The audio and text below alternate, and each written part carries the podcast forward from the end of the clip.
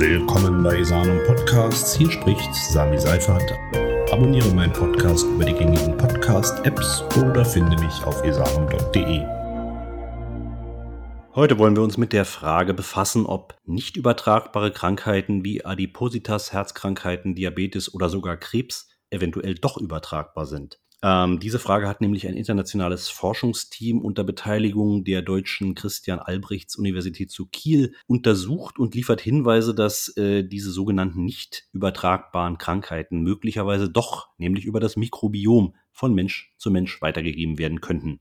Ja, und wie wir alle wissen, ähm, Krankheiten wie Herz-Kreislauf-Erkrankungen, Krebs oder bestimmte äh, Lungenkrankheiten zählen heute zu den häufigsten nicht natürlichen Todesursachen und machen etwa 70 Prozent der Todesfälle weltweit aus.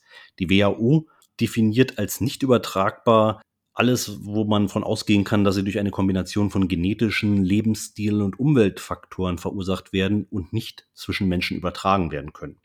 Diese landläufige Auffassung wird in einer neuen Forschungsarbeit des Humans and the Microbiome Programms eines kanadischen Forschungsinstitutes nun in Frage gestellt. Das Programm selber führt Expertinnen und Experten aus ähm, ganz unterschiedlichen Bereichen wie Anthropologie, Biologie und anderen Disziplinen zusammen, um eben die Interaktion von Wirtsorganismen und der Mikrobiota in ihrer gesamten Bandbreite zu erforschen. Und sie stellen dabei neue Fragen zur Rolle individueller und kultureller Aspekte für das Verständnis dieses Mikrobioms im, im Zusammenhang mit unserer Entwicklung.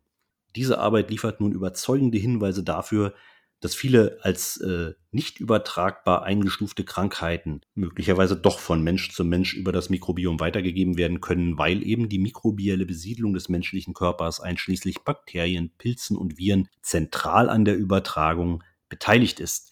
Ähm, das Forschungsteam veröffentlichte dazu den Beitrag Are Non-Communicable Diseases Communicable im Wissenschaftsjournal Science. Den Link findet ihr im Podcast Teaser. Wenn sich nun unsere Hypothese als richtig herausstellt, wird sie unsere Auffassung der öffentlichen Gesundheit völlig neu definieren.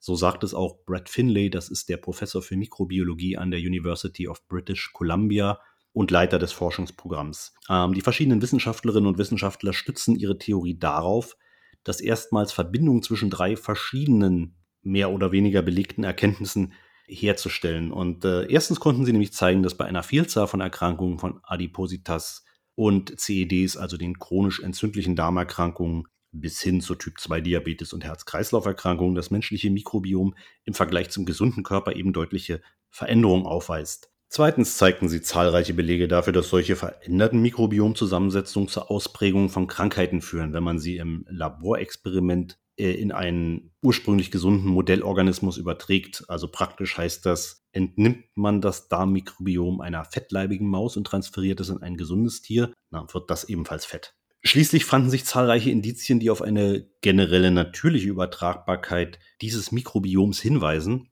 Und wenn man diese Fakten zusammenfasst, legt das die Vermutung nahe, dass viele traditionell als nicht übertragbar eingestufte Krankheiten eben vielleicht doch übertragbar sind. Insbesondere den dritten Aspekt konnten Forschende aus der deutschen Arbeitsgruppe belegen, hält man nämlich Labortiere wie Süßwasserpolypen nicht einzeln, sondern über eine gewisse Zeit in einem gemeinsamen Lebensraum, gleicht sich zunächst ihr Mikrobiom und in der Folge auch ihre äußere Erscheinungsform einander an. Also wie bei Herrchen und Hund.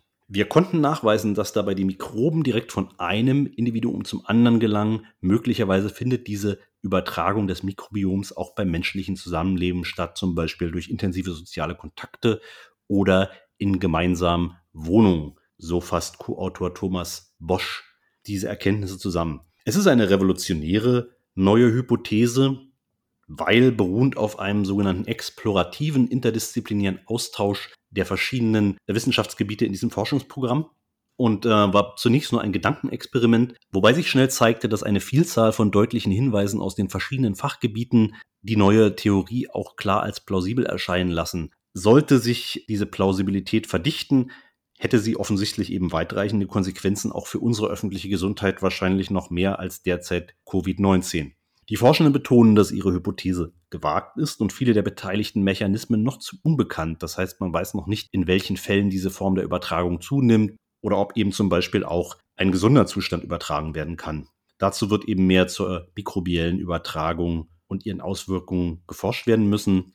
Dass allerdings ein signifikanter Zusammenhang zwischen einem gestörten Mikrobiom und vielen Krankheiten besteht, das wissen wir heute und das steht außer Frage. Wie das Mikrobiom mit anderen Einflüssen, zum Beispiel bestimmten Umweltbedingungen und genetischen Faktoren zusammenwirkt und interagiert, das müssen neue Forschungsarbeiten erweisen. Diese neue Hypothese macht auf jeden Fall klar, dass wir Störungen der mikrobiellen Besiedlung des Körpers viel stärker als bisher als Krankheitsursache in Betracht ziehen müssen. Und in den kommenden Jahren das sicherlich auch einer der Schwerpunkte der Arbeit dieser Institute sein wird. Wir warten gespannt auf neue Erkenntnisse.